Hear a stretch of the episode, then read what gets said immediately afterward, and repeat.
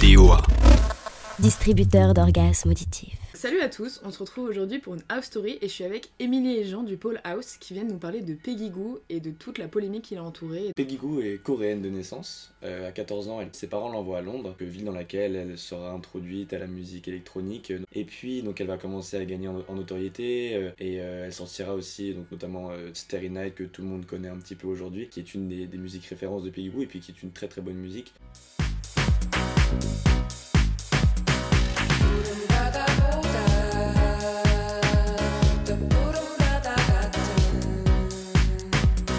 Du coup, dans les faits, qu'est-ce qui s'est passé et tout euh, vis-à-vis de Peggy Goo Donc par rapport à Peggy Goo, euh, c'est vraiment parti d'un post Facebook que Daniel Wang a posté. qui est Daniel Wang.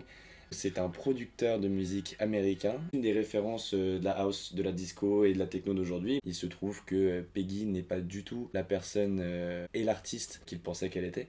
Il s'est avéré que Peggy était une personne extrêmement narcissique, très manipulatrice, qui avait l'habitude de maltraiter les personnes avec qui elle travaillait, par exemple ses agents. Euh, donc il y a un agent qui a dû aller chez le psy. Donc on est aussi face à des allégations de kleptomanie. Quand euh, Peggy est allée s'installer euh, à Berlin, Daniel gentiment lui a donné un peu de, de- de- de matériel, des chaises, etc.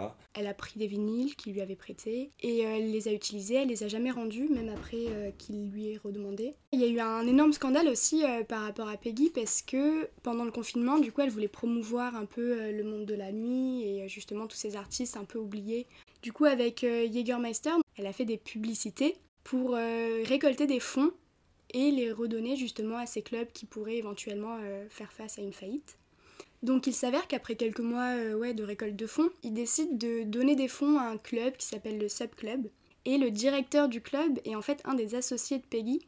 Donc bon, forcément controverse. Et c'est là aussi on peut se rendre compte qu'il y a l'image médiatique, il y a le marketing de la musique, et puis après il y a les personnes qui sont derrière. Et on peut être déçu, comme l'a été Daniel Wang, et comme l'ont été beaucoup de fans euh, de Peggy un peu plus tard. Là, on a parlé vachement de la polémique et tout, mais est-ce qu'elle, elle, s'est exprimée euh, vis-à-vis de toutes ces accusations? Alors totalement, elle s'est exprimée, elle a refait euh, une vidéo euh, en story. Elle répondait en disant qu'elle était très déçue de la réaction de Daniel parce que c'était son voisin et qu'elle pensait qu'ils étaient amis. Elle trouvait ça fou qu'il ait pris autant de temps et d'acharnement à essayer de détruire sa réputation. Et à la fin, donc, elle repart un peu sur ce côté enfant gâté.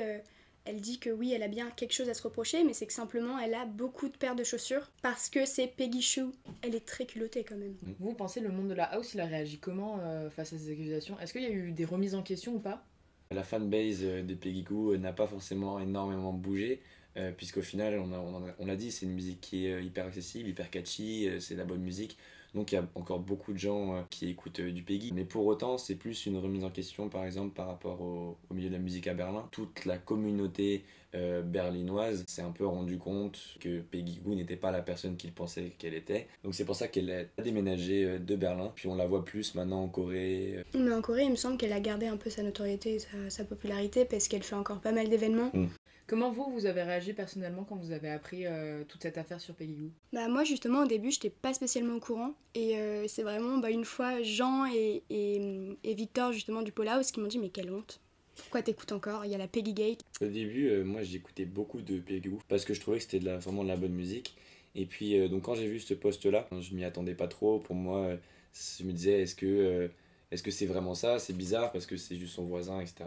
Et puis au final, c'est justement voilà, en m'intéressant un peu plus à ce sujet-là, en me rendant compte que par exemple, en parlant de la mort de deux DJ, Peggy a préféré parler de la façon dont ces DJ l'idolâtraient elle plutôt que de, du travail de ces personnes-là. Et donc j'ai trouvé voilà, une suffisance qui m'a un peu dérangé. Bah, depuis, je n'écoute plus du tout euh, de Peggy Goo. Après, bien que ça reste de la bonne musique, je n'écoute plus du tout parce que voilà, je n'ai pas envie de participer au succès d'une personne narcissique qui, au-delà de ça, vole euh, des disques, euh, manque de respect euh, aux personnes avec qui elle travaille. Vous, c'est quoi votre avis sur la question bah, justement de dissocier l'artiste de la personne? Est-ce que vous pensez que les gens devraient arrêter d'écouter parce que il y a ces affaires qui sont sorties? C'est vrai que c'est quand même un débat qui est hyper récurrent parce qu'il y a beaucoup aussi de scandales au niveau du cinéma, etc.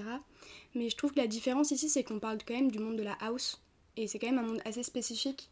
C'est un monde quand même très ouvert et très, très libre et c'est un monde hyper sain, à mon sens. C'est un monde vraiment où tout le monde peut être un peu qui il est, mais euh, dans une certaine mesure, euh, tu as des règles à respecter. Tu peux pas, tu peux pas abuser de la générosité des gens, justement.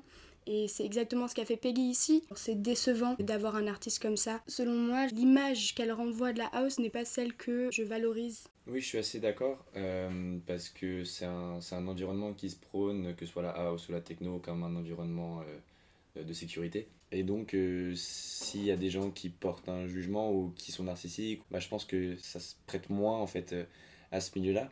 Et puis pour revenir à ce que tu disais par rapport à séparer l'artiste de l'œuvre, euh, bah moi je préfère mettre les deux dans le même panier parce que j'ai pas envie de ramener euh, ne serait-ce qu'un denier euh, à des personnes qui sont mal intentionnées et mm. puis des gens comme pour revenir sur Piggy j'ai eu un peu l'impression qu'elle a aussi du coup monté son business du coup sur de la communication sur du, sur du marketing voilà mais c'est créer une image et mais elle cache derrière j'ai l'impression bah, une personne mal intentionnée malhonnête mais donc le mot de la fin au final cette émission elle n'est pas faite pour vous dire de ne pas écouter de Piggy si vous aimez Piggy écoutez Pegigo.